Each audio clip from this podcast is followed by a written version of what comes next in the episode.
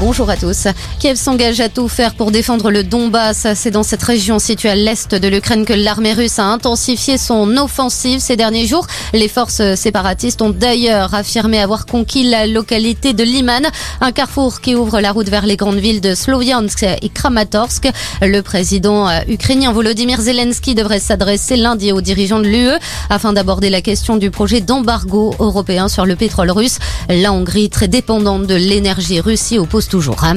En France, les premières mesures pour tenter de lutter contre la propagation de la variole du singe, deux personnes considérées comme cas contact à risque avec un malade ont pu être vaccinées hier à l'hôpital Bichat à Paris. Comme le préconise la haute autorité de santé, la transmission interhumaine nécessite un contact étroit et prolongé entre deux personnes et se fait principalement par euh, le biais de la salive ou bien au contact des lésions cutanées générées par la maladie.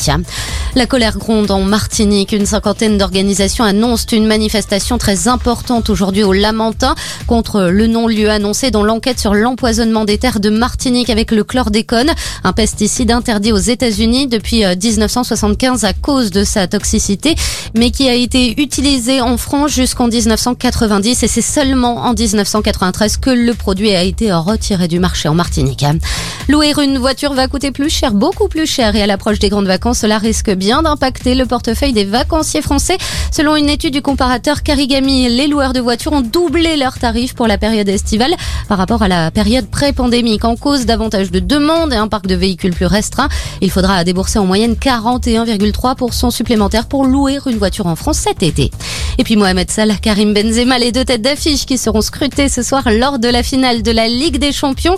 Liverpool affronte le Real Madrid au Stade de France. Coup d'envoi de la rencontre à 21h.